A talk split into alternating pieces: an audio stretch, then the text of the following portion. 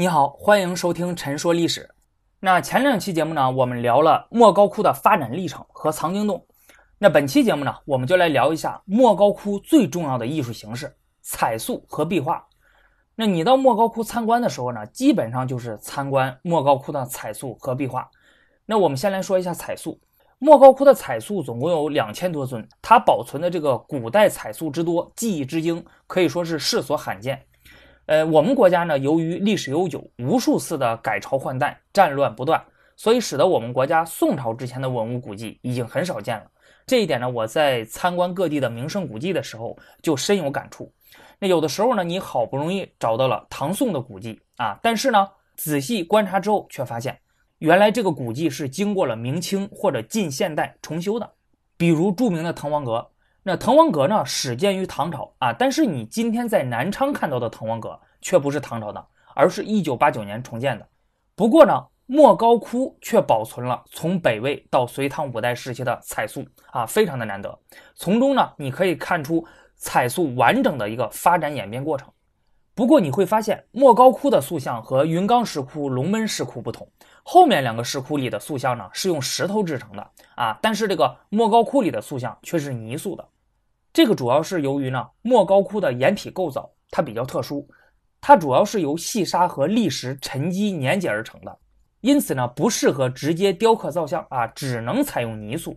那工匠们呢一般会先人工制作一个木架，然后在上面绑上苇草，然后草外呢敷上粗泥，紧接着敷上细泥，等压紧，然后抹光之后再涂上白粉，最后呢再进行彩绘。这种工艺呢，后世就称之为彩塑。为了将塑像塑造好，那古代工匠们可以说是想了很多的办法啊。就举一个例子，如果你用泥塑的话，你需要等泥干了之后，你才能进行彩绘，对吧？但是呢，泥干之后呢，塑像就会裂开收缩，使得你没有办法进行彩绘。这个呢，我有亲身的经历啊。我相信，嗯，大家可能小时候也有这样的经历，就是小时候你玩泥巴。然后你用泥巴做成小人儿、小动物啊，但是等着泥干燥之后呢，你就会发现那上面会有大量的这种裂缝。那这个问题怎么解决呢？古代工匠们经过一次次的实验，那经过无数次的失败之后，找到了解决的办法，那就是在土里面加上百分之三十的细沙，然后再加上棉花、麻、麦草，这样呢就可以保证塑像在干燥之后不会裂开和收缩。除此之外呢，工匠们在制作彩塑的时候还面临一个问题，那就是如何塑造佛陀的形象。莫高窟的彩塑塑造的都是佛陀、菩萨等的形象，但是呢，在佛教诞生初期，其实并没有佛陀的形象。一方面呢，是因为佛陀本人反对偶像崇拜；另一方面，当时的人们认为神圣的佛陀是不能够以具体的人像来表现的，所以呢，信徒们一般是用菩提树。舍利、佛足印等等，来象征佛的存在。那佛像是起源于什么时候呢？关于佛像最初的起源，学术界还没有定论。但是呢，多数观点认为，佛陀像首先制作于犍陀罗地区啊，也就是今天的巴基斯坦的北部、阿富汗东北边境一带。后来逐渐随着佛教传入了中国。敦煌的塑匠们呢，将自己的审美理想和本土文化悄悄地渗入到了佛陀形象之中。面部呢更像中国人了，而且衣服呢也换成了汉族的薄衣宽带。还有，你可以去看那个佛陀脸上的神情，安详、坦然、超逸。你从他的眼缝、脸颊、嘴角，甚至身姿上都能够看得出来，这是一种东方人特有的含而不露、含蓄内向的这么一种形象。那不过呢，莫高窟的塑像也并非每一个都是精品啊。你比如五代时期的一些塑像。当时统治敦煌的是曹氏归义军政权，虽然呢他们热衷于莫高窟的营造，但是却只是把佛的洞窟当做了自己的家窟。相对于塑像的好坏，他们更在意自己的形象，所以他们让画师呢把自己画在了洞窟内的甬道两旁啊，画像特别的高大啊，甚至呢要比佛陀和菩萨们的塑像还要突出，还要显眼。从当时的情况来看呢，佛像的这个塑造水准呢，也迅速的走向衰落，越来越城市化，没有神韵，也没有生气，就像是流水线上生产出来的产品。那大家有时间去莫高窟参观的时候呢，可以清晰的看到这些的塑像，那也会听到官方导游的讲解，知道这些塑像与塑像之间的差异。关于塑像呢，就说这么多。那现在呢，我们来说一下壁画。刚才说塑像的时候，我们提到过，宋朝之前的文物古迹保存至今的已经很少了。那这里面呢，也包括绘画。现在宋朝之前的绘画保留下来的很少，但是呢，在莫高窟你可以看到从南北朝一直到隋唐的绘画。如果你想了解宋朝以前的绘画的发展，那么你必须得去看莫高窟的壁画。那我去莫高窟参观的时候呢，就发现有一些来自其他地方的学习美术的人来参观壁画，然后学习古人的画法。壁画和文人的画作是不同的，上面很少会提上自己的姓名。所以画这些壁画的主人基本上都是无名的大师，但是这些大师却和中原的绘画大师不一样。中原的很多的绘画大师，他们有着另一重身份——文人士大夫。嗯，因此呢，社会地位较高，生活条件优越啊，士农工商嘛。但是画莫高窟壁画的人，他本质上还是工匠啊。虽然他们中有很多人足以跻身为伟大的艺术家，但是呢，这并不能改变他们卑微的命运。这些人身份低微，生活困顿。在藏经洞里面曾经发现了一首诗，上面写着：“工匠莫学巧，巧即他人使。身是自来奴，妻是官家婢。”那这个就是莫高窟工匠们境遇的一个真实的写照。莫高窟的壁画大部分都和佛教有关。那依照佛经的记载呢，佛教创始人释迦牟尼因为经过了很多世的修行，做出了种种牺牲，才最终得道成佛。因此，有不少壁画，它描绘的就是释迦牟尼在前世发生的各种的故事。比如第二百五十四窟的萨朵太子本生图，这幅图讲述了释迦牟尼的一个前世萨朵太子的故事。那相传呢，在一次出游之中，萨朵太子见到几只老虎即将饿死了，呃，所以呢，他决定要用自己的身体来喂食它们，救活它们。不料呢，老虎饿得连撕咬的力气都没有了。于是萨朵太子便用竹尖刺破了自己的喉咙，然后从山崖跳下去。这些恶虎呢，舔食了他的血液，然后恢复了体力之后，才吃光了他全身的肉。这些壁画中，除了描写释迦牟尼前世修行的各种故事外，还大量的绘制了释迦牟尼今世成佛以及他成佛后度化众生的故事。比如第二百八十五窟，那里面呢有一个五百强盗成佛因缘图。这个故事讲的是呢。在古代南印度的一个王国里，呃，有五百个强盗占山为王，打家劫舍，无恶不作。地方官府虽然多次派兵剿灭，但是却始终未能获胜。那后来国王听说之后呢，就直接从首都派出了精兵强将前去镇压。最终呢，这五百个强盗战败被俘。这些强盗被俘之后呢，被施以酷刑，然后挖去了双眼，而且被放逐到了远离村镇、荒无人烟的深山野林之中。强盗在面对这样的遭遇之后呢，发出了悲惨的哀嚎。那声音呢，被佛陀听到了，所以他用神力呢，将香山妙药吹入了五百强盗的眼中，让他们复明了，并且告诉他们因果循环。那你们遭受的苦难，正是你们作恶的报应啊！但是呢，你们只要从此洗心革面，皈依佛门，仍然能够赎清前罪，修成正果。这五百个强盗听了佛陀的教诲之后，就个个的俯首悔罪，愿意皈依佛门。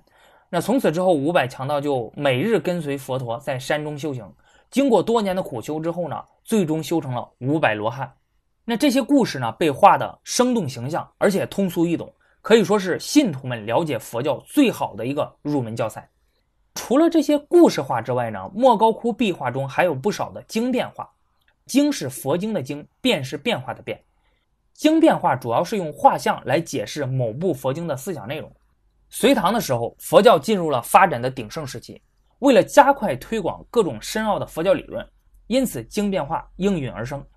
第二百一十七窟有一个西方净土变，那里面呢描绘的就是阿弥陀佛居住的佛国净土，也就是人们经常说的西方极乐世界。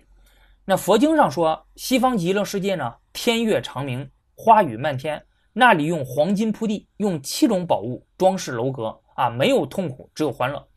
那你听着很美好，对吧？但是呢，佛经上虽然这么说了，那很多信徒呢还是想象不到到底有多美好，所以我就给你画出来，那你一看就知道有多美好了。那如果说你想死后去这样的极乐世界，那么你今世就必须要潜心修行。通过这些壁画中的故事画还有经变画啊，其实我们也能够看得出来，那任何的知识思想等等，要想广为人知，为大多数人所接受，那生动形象、通俗易懂。这个是一个不变的法门，古往今来都是这样子啊。你就拿历史来说，很少有那种学术性的书籍卖的特别好的，那卖的好的呢，都是像《易中天品三国》呀、明朝那些事儿啊这些普及性的著作。这就像我给大家讲的这些历史，如果满口都是古籍中的文言文，那直接的去探讨各种各样的思想理论，那么引用各种各样的学术著作、期刊论文，那估计就没有什么人听了。现在话说回来。那如果你去敦煌莫高窟呢，去看这些壁画，那你就会发现，许多的壁画虽然历经千百年，但是色彩呢仍然保持了当初的模样，光彩鲜艳。这个其实主要是因为这些壁画的颜料大多是取自天然矿石，像朱砂呀、孔雀石啊、云母等等，甚至会有一些外国宝石。这些矿物颜料呢，都是经得起日光照射和湿气侵蚀的稳定颜料，颜色可以说是历经千百年而不变。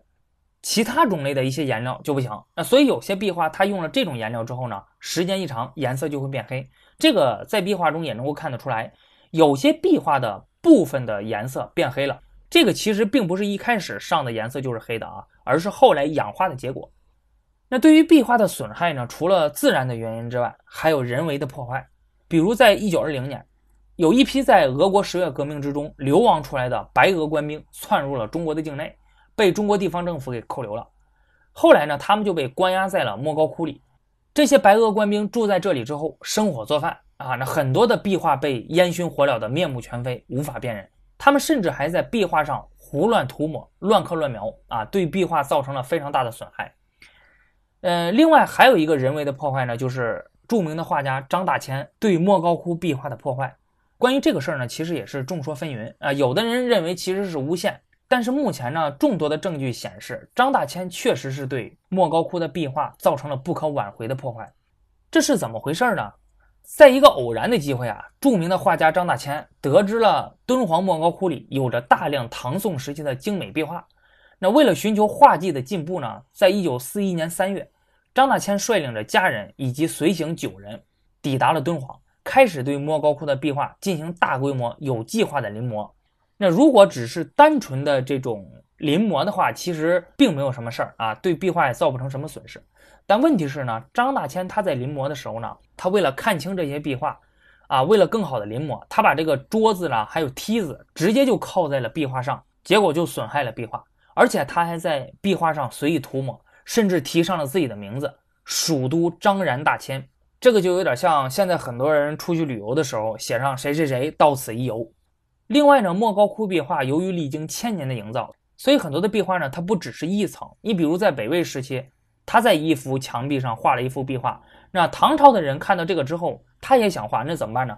没有其他的地方了，所以他就会把这些壁画用泥覆盖了，然后刷好之后，直接在新的这个上面再作画。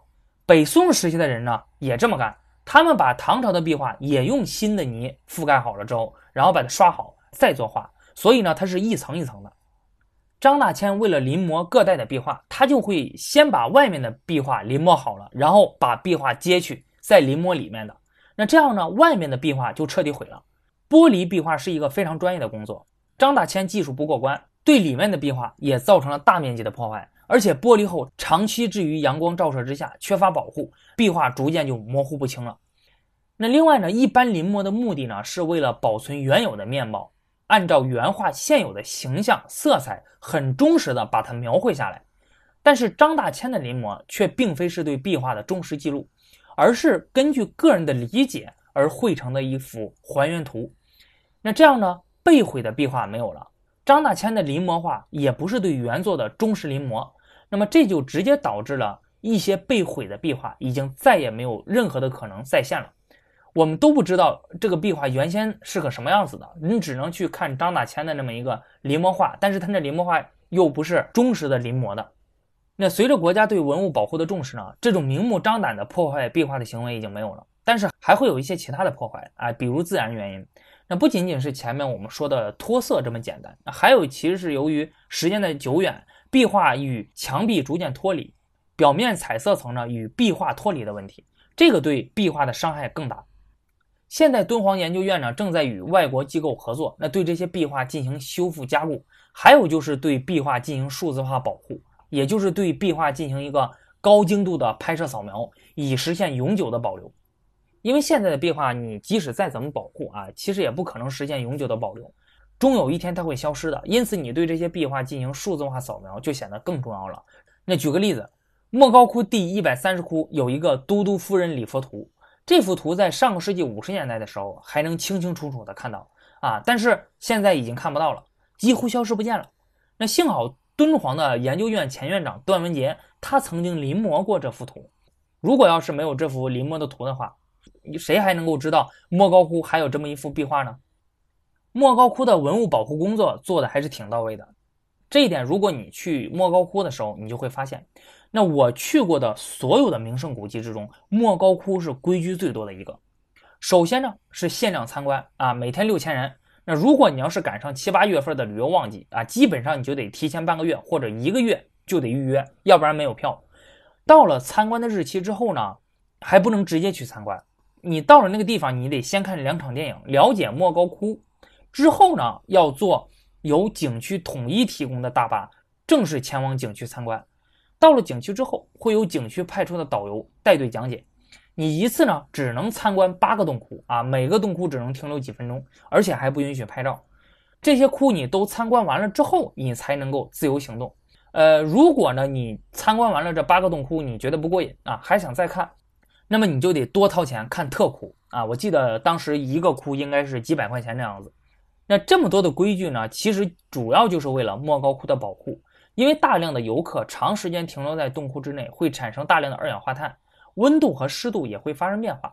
这样的话就会加剧颜料颗粒的溶解，最终会加速壁画画面的脱落啊！你包括看特窟也是，景区呢，它其实并不是为了赚钱，而是借金钱提高门槛，限制人员参观。毕竟呢，如果你不是特别喜欢洞窟的话，很少有人会愿意再多花几百块钱，而且只看一个洞窟的。当你了解了这些规矩背后的文物保护意图之后，那也许就不会对莫高窟的这些规矩有更多的抱怨了。那莫高窟的话题呢，我们就聊这么多。那下期节目呢，我们就聊一个全新的话题。好的，那本期节目就到这里了，咱们下期再见。